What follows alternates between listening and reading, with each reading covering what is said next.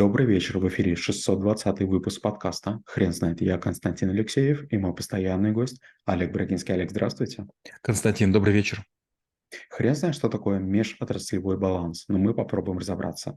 Вы не могли бы, пожалуйста, Олег, рассказать, что это за навык? А, МОБ а, это такой, такая модель, такая балансовая модель, которая характеризует разные а, отношения и связи в экономике страны.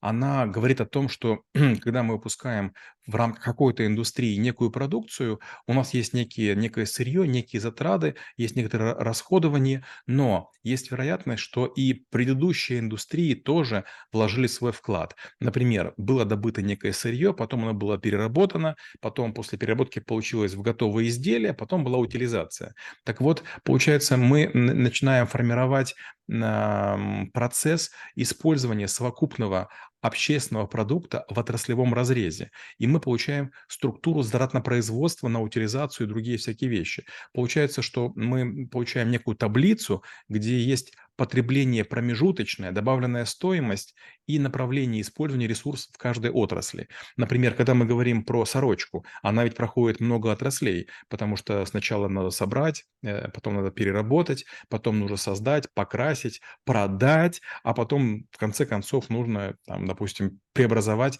или там в бумагу, или какую-то ветошь. Олег, вы не могли бы, пожалуйста, сказать, а это современное понятие? Потому что, а, судя по описанию, звучит как, как будто что-то коммунистическое, что-то социали... социалистическое.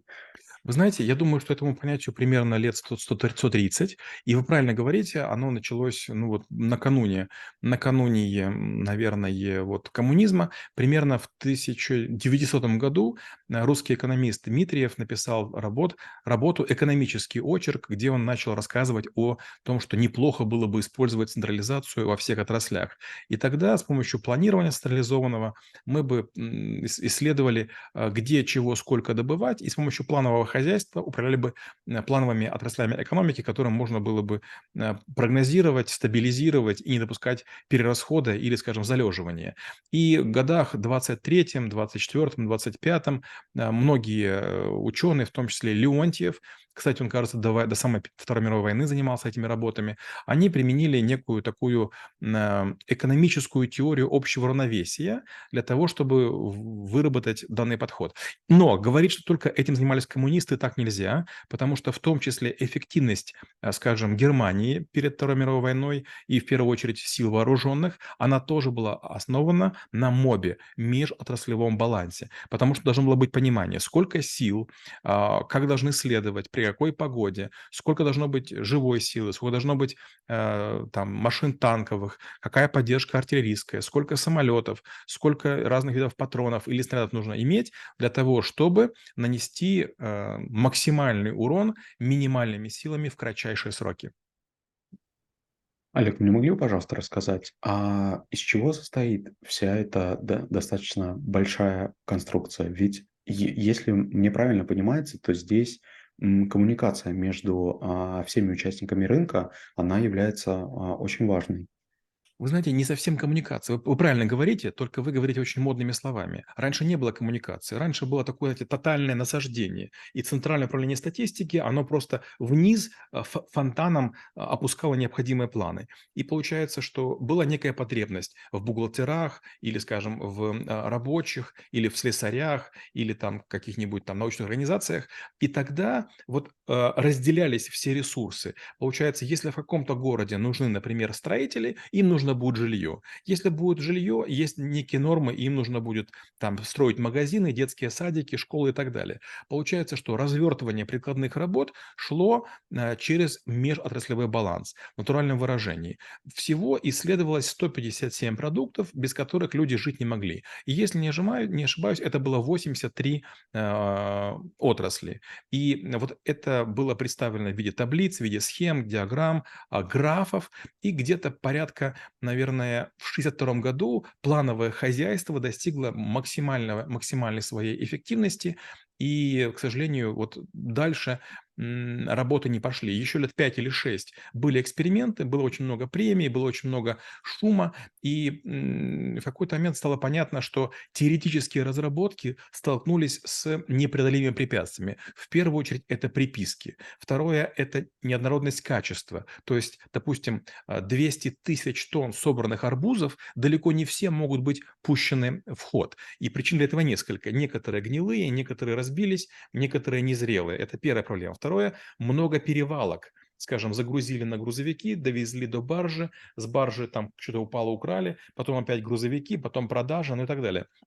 И получается, что а, вот э, идея, которая очень близка идее кибернетики, а давайте не будем зря использовать ресурсы, всего будет минимально достаточное количество, она вот как бы э, с точки зрения а, полного управления кажется очень разумной. Но даже в крупной компании это сделать тяжело. Всегда есть услужка, утряска и воровство. Да, Олег, а, но вы сказали, что у Германии а, вроде как получилось, правильно я понимаю? Ну, опять же, нам так кажется, понимаете, из-за того, что немцы смогли завоевать пол Европы, воевали в Африке и так далее, их военная машина оказалась очень надежной и устойчивой. Но похожие потоги были у англичан, похожие потоги были у американцев, и мы не можем сказать, что у них получилось. Сегодня мы наблюдаем а, похожую историю наподобие МОБа в Китае. Китай очень интенсивно э, вывозит товары из страны, ввозит большое количество цемента, э, асфальтовых смесей, дерева, дерева, пластика, успешно перерабатывает, но опять же баланс – это очень условная штука. Пока поставки сырья есть и продукты есть, китайцы научились их дешево перерабатывать. А в идеале МОП должен обеспечивать в том числе и автономность территорий. Олег, а вы не могли бы рассказать, почему а, эта концепция не приживается в современном капитализме? Ну, несколько вещей. Первое– это потому, что еще когда МОП совершенствовали в годах в 60-х, оказалось, что надо расширять номенклатуру. Не, одна, не один сорт колбасы, а, допустим, там три. Не один вид, там, не знаю, там водки, а два.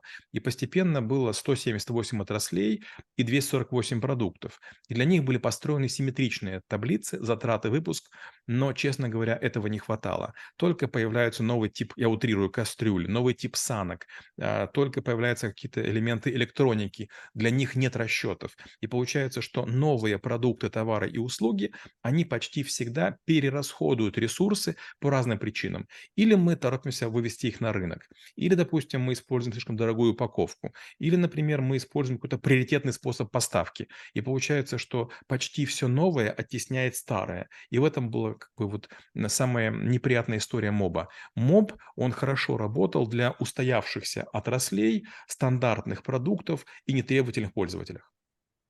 Олег, вы не могли бы, пожалуйста, рассказать межотраслевой баланс, а какой сейчас а, имеет вид? То есть во что это трансформировалось в современном капитализме?